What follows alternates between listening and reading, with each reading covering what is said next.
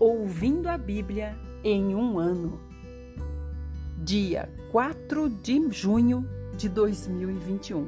Estamos numa sexta-feira, sexto dia de trabalho da nossa semana, que começa no domingo. O salmo de hoje é o 122. Nesse salmo, o Senhor está dizendo assim: Foi Davi que escreveu. Fiquei muito alegre quando me convidaram, dizendo: Vamos à casa do Senhor. Paramos junto aos portões de entrada dentro de Jerusalém. Jerusalém é uma cidade bem construída e bem protegida pelos seus muros. Gente de todas as tribos de Israel, o povo de Deus, vai a Jerusalém para dar graças e adorar o Senhor. Lá em Jerusalém estão os tribunais de justiça os tribunais da casa real de Davi. Orem pela paz de Jerusalém.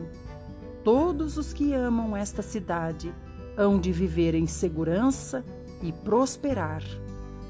Ó Jerusalém, que haja paz dentro dos seus muros e muita riqueza dentro dos seus palácios.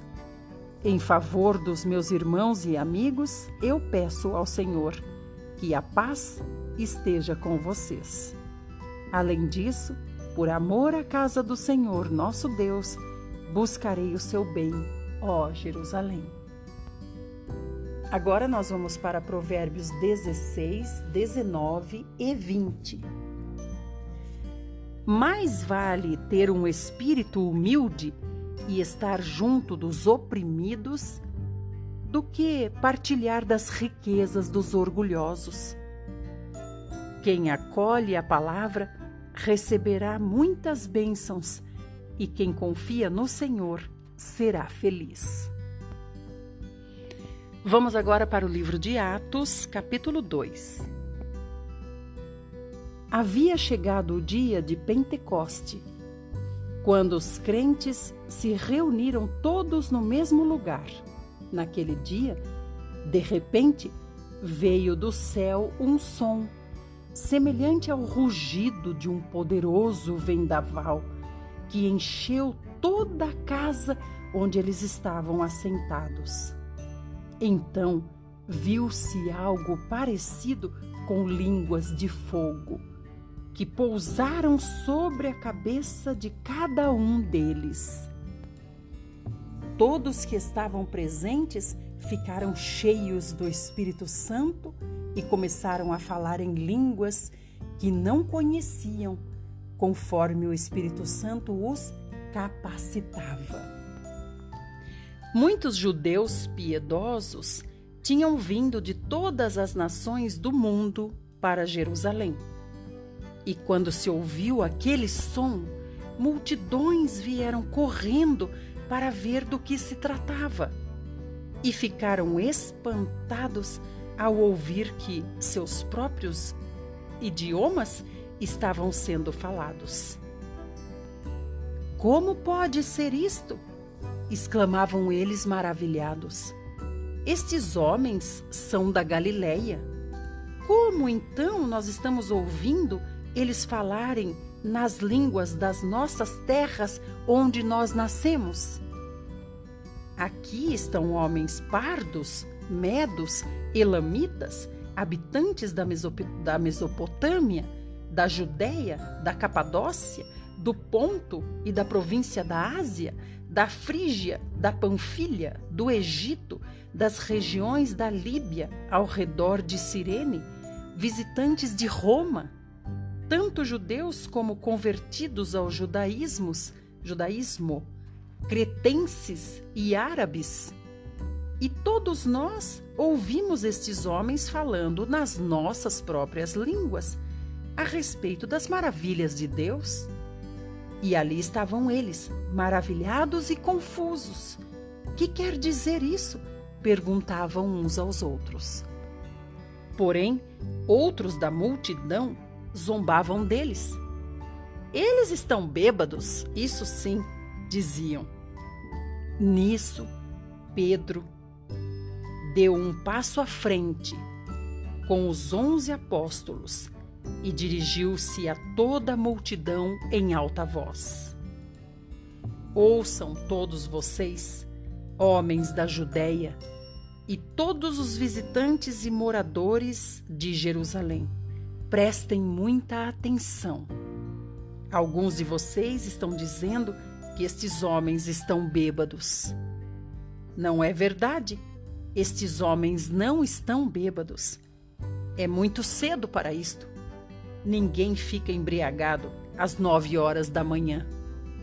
Pelo contrário, o que vocês estão vendo foi profetizado há séculos pelo profeta Joel. E depois disso, eu derramarei o meu espírito sobre todos os povos. Seus filhos e filhas profetizarão os velhos terão sonhos e os jovens terão visões. Naqueles dias, derramarei o meu espírito até sobre os meus servos e minhas servas, e eles profetizarão. E farei coisas espantosas na terra e no céu: fogo e colunas de fumaça. O sol vai se tornar em trevas e a lua em sangue antes de chegar o grande e terrível dia do Senhor. Todo aquele que invocar o nome do Senhor será salvo. Homens de Israel, ouçam estas palavras. Deus apoiou publicamente Jesus de Nazaré diante de vocês ao fazer milagres, maravilhas e sinais por meio de Jesus, como vocês bem sabem. Porém, seguindo um plano já estabelecido por Deus. Vocês, com a ajuda de homens maus, mataram Jesus pregando-o na cruz. Então Deus ressuscitou o seu filho Jesus, livrando-o do poder da morte, sendo impossível a morte dominar Jesus. O rei Davi disse o seguinte a respeito de Jesus: Fiz do Senhor a minha companhia constante. Enquanto Ele estiver do meu lado, não tropeçarei. Por isso, a minha alma se alegra e a minha língua exulta, e o meu corpo repousará tranquilo. O Senhor não deixará o meu corpo abandonado no sepulcro, nem permitirá que o seu santo sofra decomposição. O Senhor restituirá a minha vida e me dará a maravilhosa alegria da Sua presença. Queridos irmãos, meditem nisso. Davi não estava se referindo a si mesmo quando falou estas palavras que eu citei, pois ele morreu e foi sepultado, e o túmulo ainda está aqui entre nós. Porém, Davi era profeta e sabia que Deus havia prometido com juramento infalível que um dos seus descendentes se sentaria no seu trono. Davi estava olhando para o futuro distante e predizendo a ressurreição de Cristo, que não foi abandonado no sepulcro e cujo corpo não entrou em decomposição. Davi estava falando de Jesus e todos nós somos testemunhas de que Deus ressuscitou este Jesus dentre os mortos. E agora, Jesus está sentado no trono da mais alta honra no céu, à direita de Deus. E tal como prometeu, o Pai enviou o Espírito Santo e derramou o que vocês estão vendo e ouvindo hoje. Não, Davi não estava falando de si mesmo nestas palavras dele que eu, Pedro, citei pois ele nunca subiu aos céus. Além disso, ele declarou: O Senhor falou ao meu Senhor: Sente-se aqui à minha direita, até que eu ponha os seus inimigos debaixo dos seus pés. Portanto, eu garanto a todos em Israel que este Jesus que vocês crucificaram, Deus o fez Senhor e Cristo. Estas palavras de Pedro comoveram a todos profundamente e disseram a Pedro e aos outros apóstolos: Irmãos, o que nós devemos fazer? E Pedro respondeu para eles: Cada um de vocês deve abandonar o pecado. voltar-se para Deus e ser batizado no nome de Jesus Cristo para perdão dos seus pecados. Então vocês também receberão o dom do Espírito Santo. Porque Cristo prometeu esse dom para cada um de vocês que tenha sido chamado pelo Senhor, o nosso Deus, para os filhos de vocês e até para os que estão longe. Então Pedro, com muitas palavras, procurando convencer todos os seus ouvintes, continuou dizendo assim: Salvem-se desta geração perversa. E aqueles que acreditaram na mensagem de Pedro foram batizados. E naquele dia se uniram aos seguidores de Jesus cerca de 3 mil pessoas. E todos continuavam firmes no ensino dos apóstolos, na comunhão, no partir do pão e nas orações. Em todos eles havia um profundo respeito, e os apóstolos faziam muitas maravilhas e sinais. Todos os que criam estavam juntos e unidos e tinham tudo em comum. Vendendo suas propriedades e bens, repartiam com os que tinham necessidade. Todos os dias eles adoravam juntos no templo, reuniam-se nas casas para o partir do pão e participavam das suas refeições com grande alegria e gratidão, louvando a Deus. Todo o povo tinha simpatia por eles e cada dia o Senhor acrescentava à igreja todos os que estavam sendo salvos. Obrigada por sua companhia. Agora nós vamos para o segundo livro de Samuel. Ouça todos os áudios todos os dias e assim em um ano você terá ouvido a Bíblia inteira.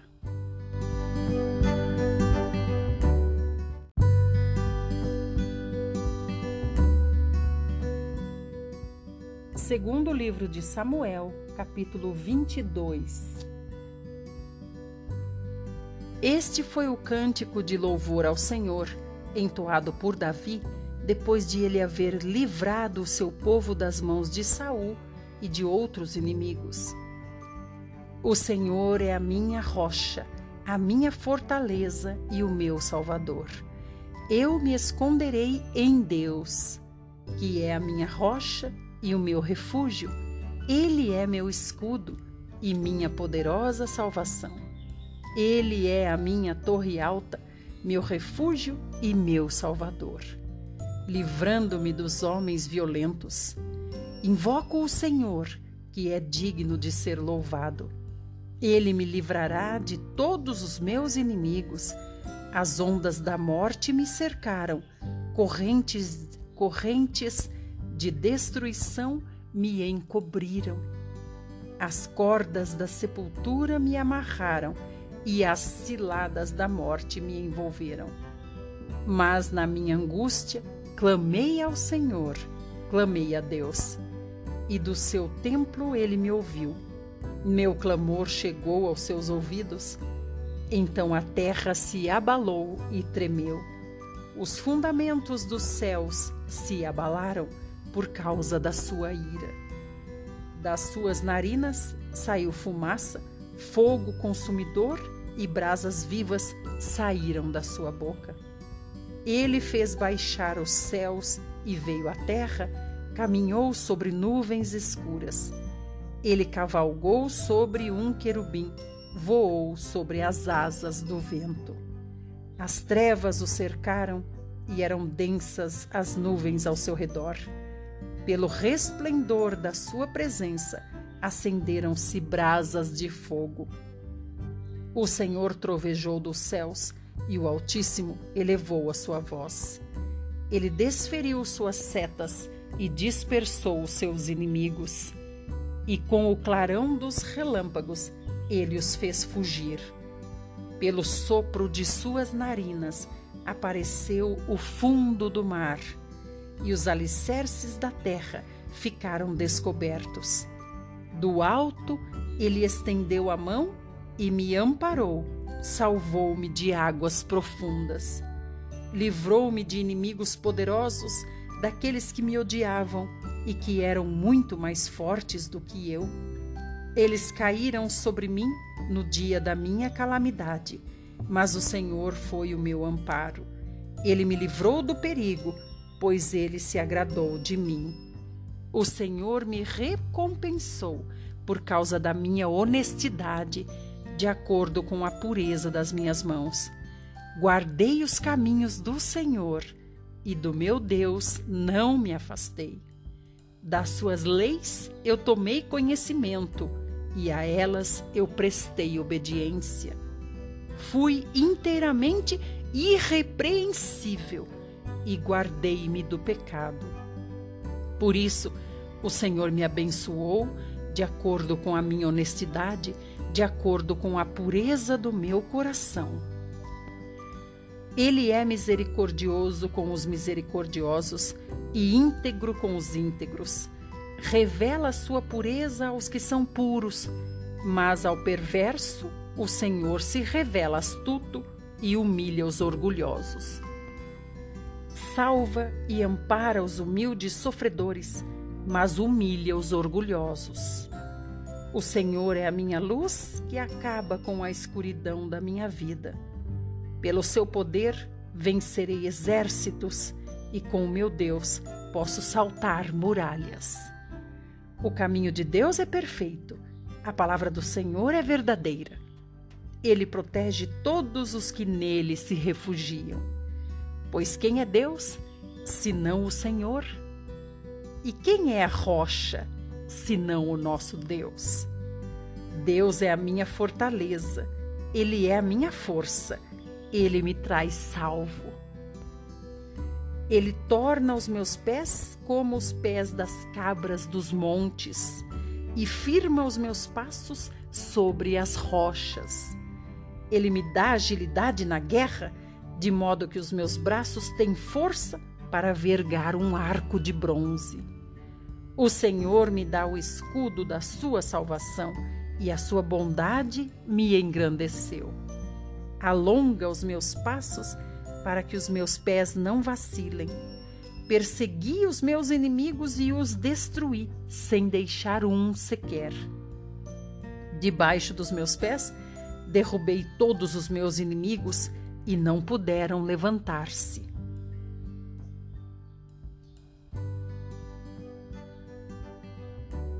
Pois o Senhor me deu força na batalha e poder para derrotar os que contra mim se levantaram.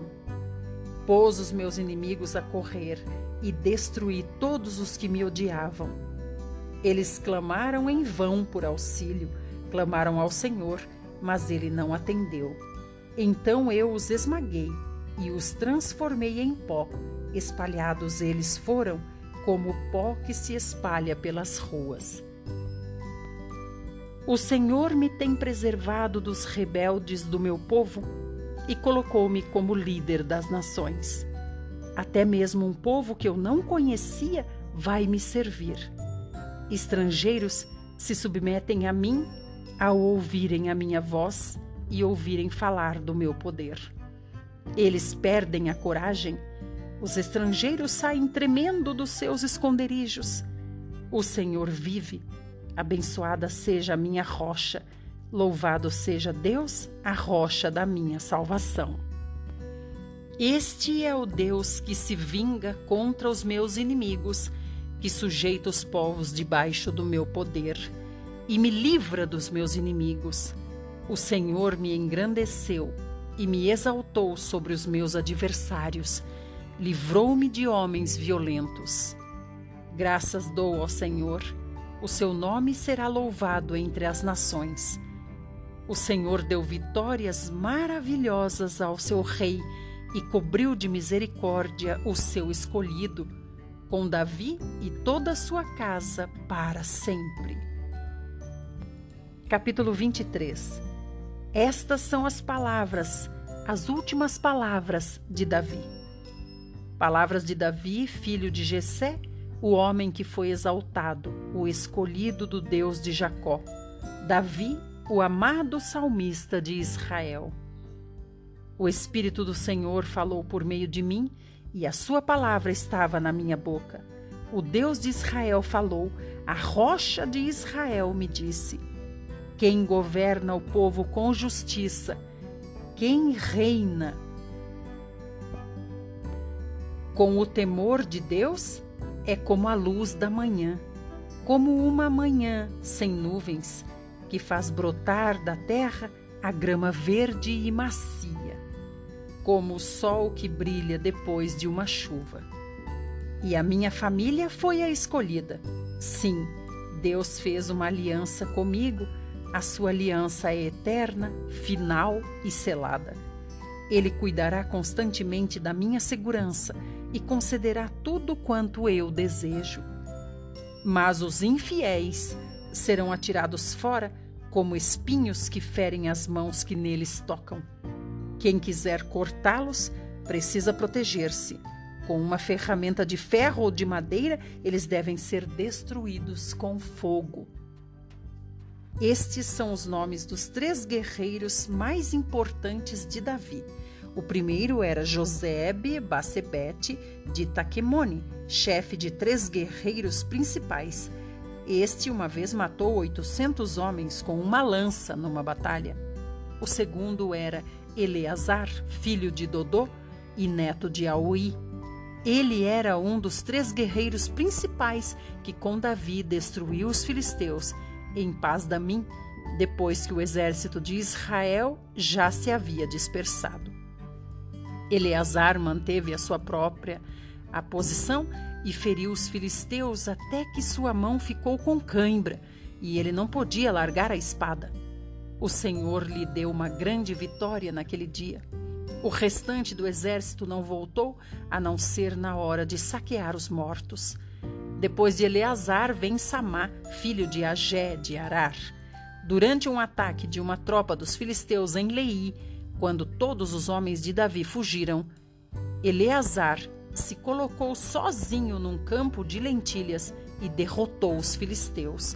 O Senhor lhe deu uma grande vitória. Perto do início da colheita, quando Davi estava na caverna de Adulão e os invasores filisteus estavam acampados no vale de Refaim, três chefes dos trinta valentes do exército de Israel desceram à caverna para ficar com Davi.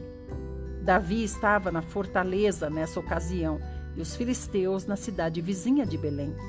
Então Davi disse: Estou com tanta sede daquela água pura do poço que fica perto da porta de Belém. Então os três homens atravessaram com valentia as fileiras dos filisteus, tiraram a água do poço e a trouxeram a Davi. Ele, porém, se recusou a tomar a água. Em vez disso, despejou a água no chão como oferta ao Senhor e disse: Ó Senhor Deus, eu não posso tomar dessa água ela é como o sangue destes homens que arriscaram a sua vida por mim, atravessando as fileiras dos filisteus. Esses foram os feitos destes três principais guerreiros. Abisai, irmão de Joabe, filho de Zeruia, era o líder dos trinta. Certa vez ele, com a sua lança, matou trezentos inimigos. Foi com esse ato que ele ganhou lugar entre os mais valentes de Israel. Ele se tornou o líder dos valentes oficiais do exército, mas não chegou a ser um dos três principais guerreiros. Havia também Benaia, filho de Joiada, um heróico soldado de Cabzeel. Benaia matou os dois maiores heróis de Moabe. Numa ocasião, ele desceu numa cova e, apesar da neve, atacou um leão que ali se encontrava e o matou. Em outra ocasião, com um cajado na mão, matou um guerreiro egípcio de grande estatura que estava armado com uma lança. Ele arrancou a lança da mão do egípcio e com ela o matou. Estes são alguns dos feitos de Benaia. Ele ficou tão famoso como os três principais guerreiros de Davi. Ele foi o mais honrado entre os trinta mais valentes, porém não fazia parte do grupo dos três maiores. Davi fez de Benaia o chefe da sua guarda pessoal.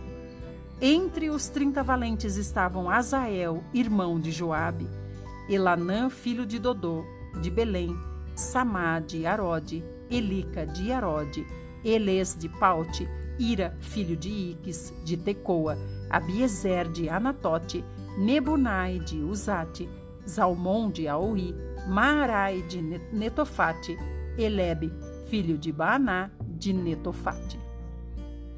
Itai, filho de Ribai de Gibeá, da tribo de Benjamim, Benaia de Piratom, Idai do ribeiro de Gaás, Abialbon de Arbate, Asmavete de Baurim, Eliaba de Saalbon, Bené, Jazem, Jonatas, Samá de Arar, Aião, filho de Sarar de Arar, Elifelete, filho de Aasbai de Maaca, Eliã, filho de Aitofel de Giló, Esrai do Carmelo, Parai de Arba, Gigeal, filho de Natã de Zobá, Bani de Gade, Zeleque de Amon, Narai de Beirote, que era o que trazia as armas de Joabe, filho de Zeruia, Ira e Garebe de Jatir e Urias o Eteu. Foram 37 ao todo. Muito obrigada por sua companhia. Quero convidar você a estar conosco no YouTube. Às seis e meia da manhã, todos os dias, nós lemos a Bíblia juntos lá. É só procurar no YouTube por Idelma Ferreira com H. Aguardamos sua visita.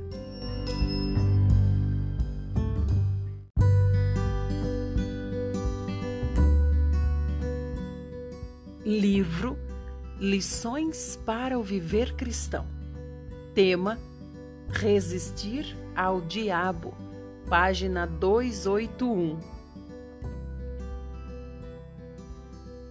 O diabo, também conhecido como Satanás, era um querubim criado por Deus e um arcanjo.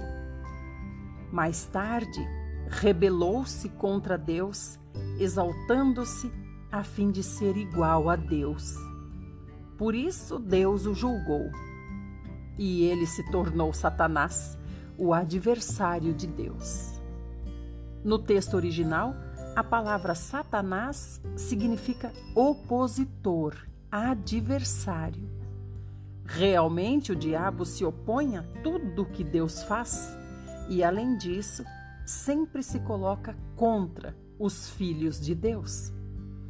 Veremos a seguir como o diabo ataca os filhos de Deus e como os filhos de Deus resistem ao diabo.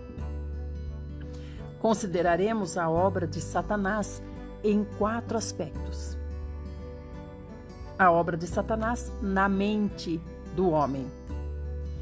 Em 2 aos Coríntios 10, 4 a 5, nós lemos assim: Porque as armas da nossa milícia não são carnais, e sim poderosas em Deus para destruir fortalezas, anulando nós sofismas e toda altivez que se levante contra o conhecimento de Deus, e levando cativo todo o pensamento à obediência de Cristo. A palavra sofismas pode ser traduzida como arrazoamentos ou raciocínios. Isso nos mostra que Satanás usa toda a altivez como fortaleza para envolver o pensamento do homem. Para então ganhar-nos, o Senhor precisa primeiro destruir as fortalezas de Satanás só depois disso é que pode arremeter contra o pensamento do homem e levar o homem cativo. Os arrazoamentos e tentações de Satanás. O que, que são arrazoamentos? A palavra grega pode ser traduzida como imaginação ou pensamento. Satanás frequentemente nos envolve com muitas imaginações os homens são tolos em achar que esses pensamentos são deles. Na verdade, são as fortalezas de Satanás e impedem que a mente se submeta a Cristo. Frequentemente, Satanás injeta certa imaginação na nossa mente. Se acharmos que ela vem de nós mesmos, cairemos na armadilha. Muitas vezes, certos pensamentos se desenvolvem sem qualquer base em fatos. São mera imaginação. Muitos dos assim chamados pecados são imaginários e não são reais. Muitos dos assim chamados problemas entre os irmãos, entre as irmãs, vêm da nossa imaginação. Não se baseiam em fatos. Frequentemente, Satanás injeta uma ideia absurda na nossa mente e nós ficamos completamente desatentos à obra que Satanás está fazendo. Quando ele repentinamente injeta um pensamento na nossa mente e nós aceitamos esse pensamento, estamos aceitando a obra de Satanás. Se nós rejeitamos esse pensamento, estamos rejeitando a obra de Satanás. Muitos pensamentos não vêm de nós mesmos.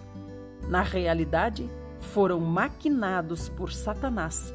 Por isso, precisamos aprender a rejeitar esses pensamentos. A maioria das tentações de Satanás vem pela nossa mente. Satanás percebe que se ele atacar os filhos de Deus abertamente, os filhos de Deus vão se levantar e vão resistir fortemente a ele. É por essa razão que Satanás nos tenta, se intrometendo sorrateiramente e plantando pensamentos na mente sem que nós percebamos. Uma vez que o pensamento entra em nós, começamos a considerar esse pensamento. Se à medida que consideramos esse pensamento, nos sentimos cada vez mais justificados e corretos, caímos na armadilha de Satanás. O pensamento que aceitamos é a tentação de Satanás. Se nós rejeitarmos os ataques de Satanás na nossa mente, nós fecharemos a porta que é a mais vulnerável às tentações de Satanás. É a porta mais vulnerável à entrada para essas tentações. Muitos problemas entre os filhos de Deus são problemas na mente, não são problemas reais. Às vezes, quando você vê um irmão, você pode achar que ele tem um problema com você. Ou então que ele tem alguma distância, né? Mantém alguma distância entre você e ele. Isso pode provocar uma barreira, quando na verdade não existe nada disso. O problema é meramente o ataque de Satanás na sua mente e na mente dele. Tais problemas são desnecessários. Como filhos de Deus, nós devemos rejeitar os pensamentos e sentimentos súbitos. Nós precisamos aprender a nunca ceder a Satanás.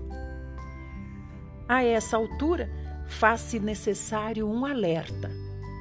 Não nos devemos preocupar demais a respeito dos pensamentos que vêm de Satanás.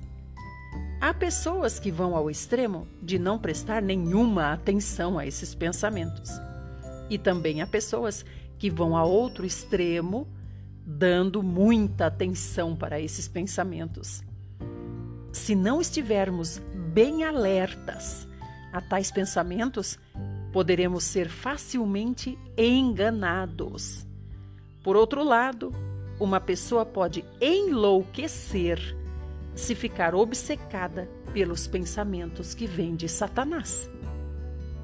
Se prestar atenção demais à tentação de Satanás, sua mente vai ficar confusa e ela facilmente vai se tornar presa para as, as armadilhas de Satanás.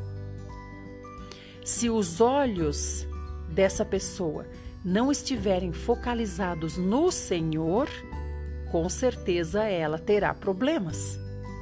Por um lado, nós precisamos ver que Satanás realmente ataca a nossa mente.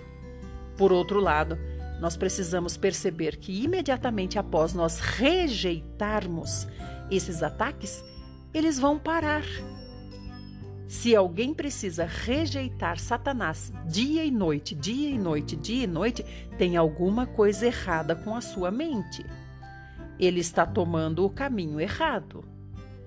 Por um lado, nós precisamos estar familiarizados com os ardis de Satanás, pois se nós desconhecermos os, esses ardis, nós seremos enganados. Mas, por outro lado, não podemos estar preocupados demais.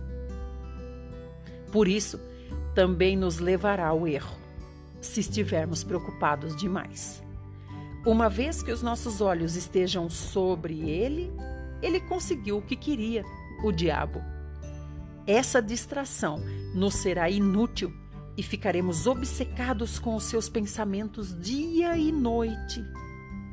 Qualquer pessoa, irmão ou irmã, que esteja demasiadamente preocupada com tais pensamentos já foi enganada.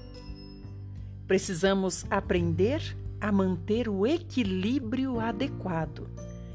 Uma preocupação excessiva está errada.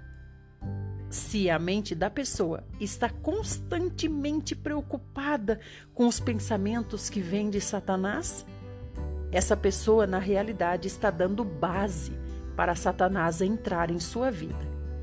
Nunca devemos ir a um extremo nem a outro extremo. Muito obrigada por ouvir.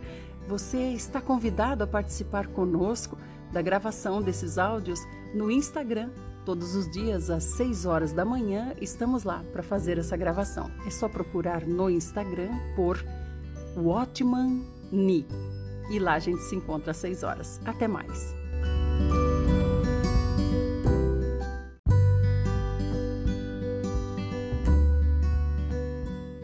Livro Lições para o Viver Cristão. Tema: Como rejeitar os pensamentos vindos de Satanás. Página 283. Resistir ao diabo. Como rejeitamos os pensamentos vindos de Satanás? É fácil rejeitá-los. Deus nos deu a mente. A mente é nossa, não é de Satanás. Nós somos os únicos que tem o direito de usar a nossa mente. Satanás não tem autoridade sobre a nossa mente. Tudo o que precisamos fazer é não deixá-lo pensar que tem.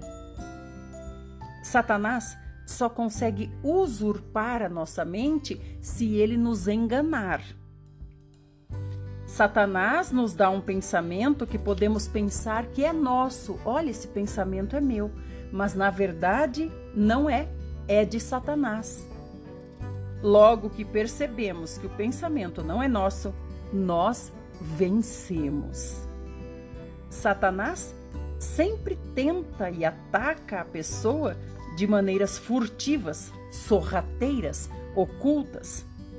Ele não chega gritando: Lá vou eu, tô chegando. Não, mas ele engana com mentiras, com falsidade e não nos deixa ficar sabendo que é ele quem está fazendo essa obra. Se ficarmos cientes de um ataque de Satanás e expusermos esse ataque, será fácil resistir a esse ataque. O Senhor Jesus falou assim: Conhecereis a verdade, e a verdade vos libertará. A verdade é o fato. Assim, desde que conheçamos o fato, seremos libertados. O poder de Satanás está nas mentiras dele. Uma vez que essas mentiras falhem, o poder de Satanás acaba.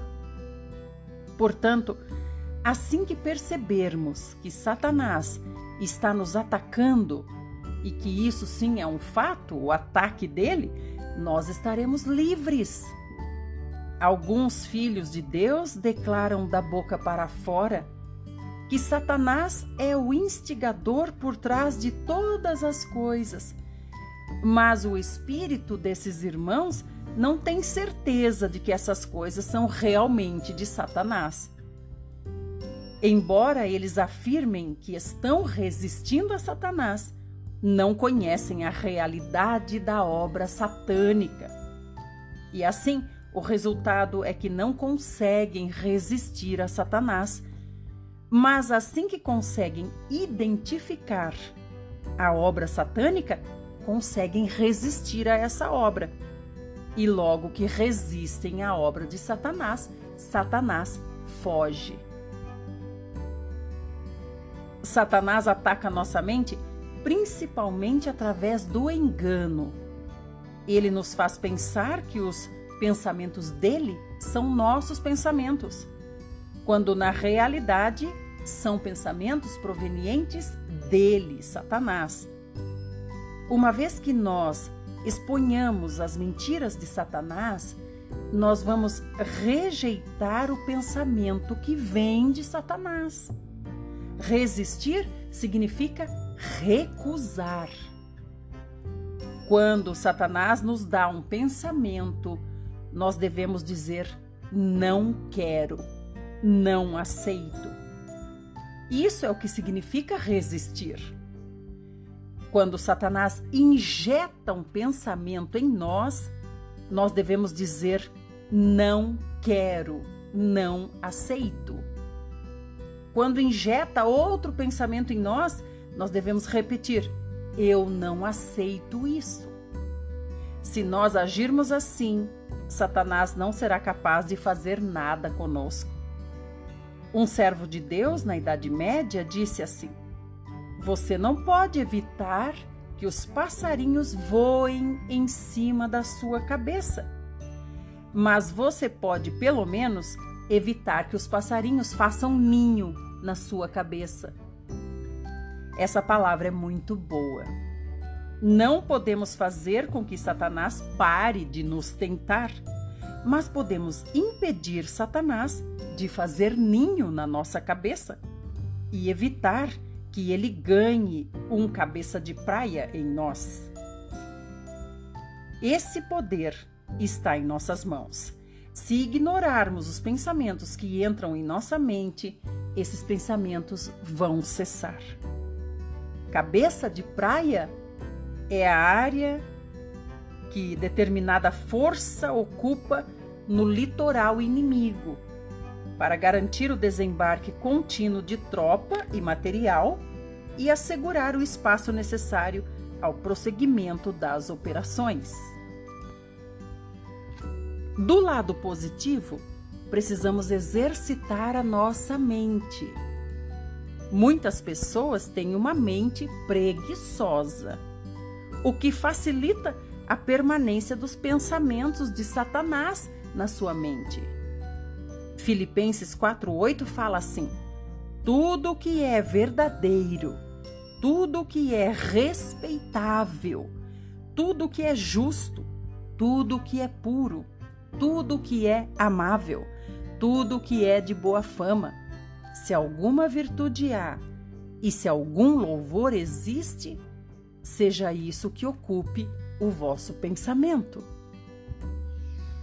Nós podemos pensar coisas espirituais. Nós precisamos exercitar a mente com assuntos espirituais. Se alguém sempre ocupa a mente com coisas pecaminosas, Satanás pode facilmente injetar os seus pensamentos nessa pessoa, porque os seus pensamentos e os pensamentos de Satanás não são muito diferentes. Mas, se sempre ocuparmos a nossa mente com coisas espirituais, coisas lá do alto, Satanás não vai ter muita facilidade para injetar os pensamentos dele em nós. Satanás consegue injetar os pensamentos dele em muitas pessoas porque essas pessoas são passivas. Porque essas pessoas têm muito tempo livre ou porque os pensamentos dessas pessoas já são pensamentos impuros. Há outro aspecto que merece atenção. A mente não deve ser atraída por pensamentos satânicos.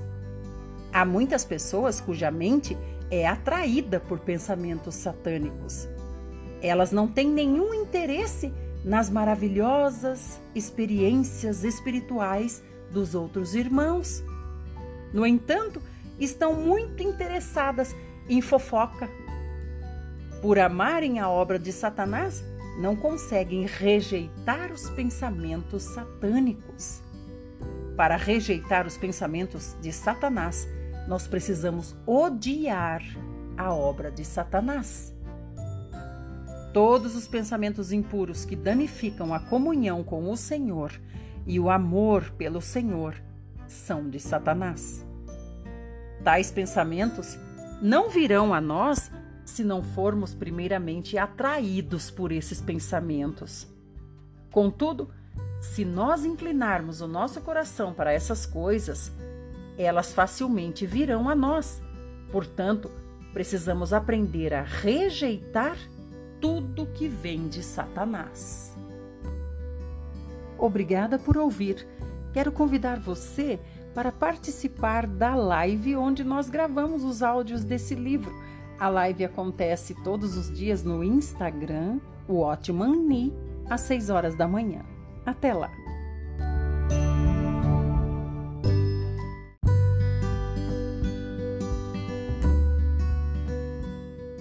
Livro Lições para o Viver Cristão. Tema: Como rejeitar os pensamentos vindos de Satanás. Página 285 Resistir ao Diabo. Precisamos prestar muita atenção em rejeitar todo pensamento impuro. Satanás sempre coloca pensamentos impuros no homem para induzir o homem ao pecado. O ponto de partida sempre é um pensamento impuro. Se o deixarmos permanecer, esse pensamento impuro vai produzir o fruto do pecado. Por isso, nós devemos rejeitar qualquer pensamento que venha de Satanás. Porém, há um grande problema. Que fazer se o pensamento se recusar a sair depois que nós o rejeitarmos. Precisamos perceber que só precisamos resistir uma vez os pensamentos involuntários. Resistir é uma vez só. Nunca devemos resistir duas vezes. Tiago 4,7 fala assim: Resisti ao diabo e ele fugirá de nós. Esse versículo diz para resistirmos ao diabo e então o diabo vai fugir. Precisamos crer que quando resistimos ao diabo, o diabo foge. Continuar resistindo com medo de que ele ainda esteja ali por perto é errado. Nas palavras de quem? que nós cremos. A Bíblia diz: resistir e ele fugirá. Se há uma voz no nosso interior sugerindo que o diabo ainda não fugiu, de quem que é essa voz? É a voz de Satanás. Muitas pessoas optam por crer nas palavras de Satanás. Por isso essas pessoas são vencidas. Depois de termos resistido nós devemos declarar assim: Já resisti ao diabo e ele já foi embora. O sentimento de que ainda esteja à espreita é mentira, não é real e não vem do Senhor. Satanás tem de fugir, não tem nenhuma base mais para ficar. Precisamos ter clareza de que resistir uma vez é correto, mas que é errado resistir uma segunda vez. O primeiro resistir glorifica o nome de Deus. O segundo resistir questiona a palavra de Deus. Muitos, depois de terem resistido ao diabo, cometem o erro de ir conferir os seus sentimentos. Perguntam: Será que o diabo já foi embora? O sentimento diz que ele ainda não foi e então tentam resistir novamente. Se resistirmos segunda vez, podemos ter certeza de que haverá uma terceira vez, uma quarta vez, até mesmo uma centésima vez, uma milésima vez. Por fim, chegaremos à conclusão de que não há como rejeitar o diabo. Mas se nós ignorarmos completamente após ter resistido uma vez, nós vamos obter a vitória. Devemos dar atenção ao fato mencionado na palavra de Deus e ignorar os nossos próprios sentimentos. A Giovana está falando muito interessante este conceito de resistir. Amém. O fato é que Assim que resistirmos ao diabo, ele fugirá. Se achamos que não fugiu depois de nós termos resistido, estamos sendo enganados pelo nosso sentimento. Se crermos nesse sentimento, o diabo volta. Precisamos aprender a crer nas gloriosas palavras de Deus. Se já tivermos resistido uma vez, não há necessidade de resistir pela segunda vez, porque a questão já foi resolvida. Esses são os itens relacionados à obra de Satanás na mente do homem. Precisamos perceber que ele ataca a mente humana. Devemos rejeitar todo pensamento que vem dele e, ao mesmo tempo, perceber que, se já rejeitamos os seus pensamentos, a questão está encerrada.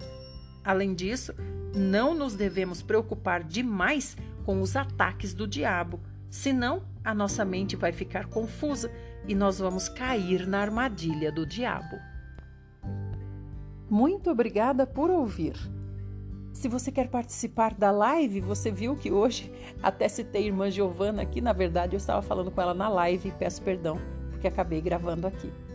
Mas é que na live nós conversamos através dos comentários. Venha para a live. Ela acontece no Instagram, o Me, todos os dias às seis da manhã. Até lá!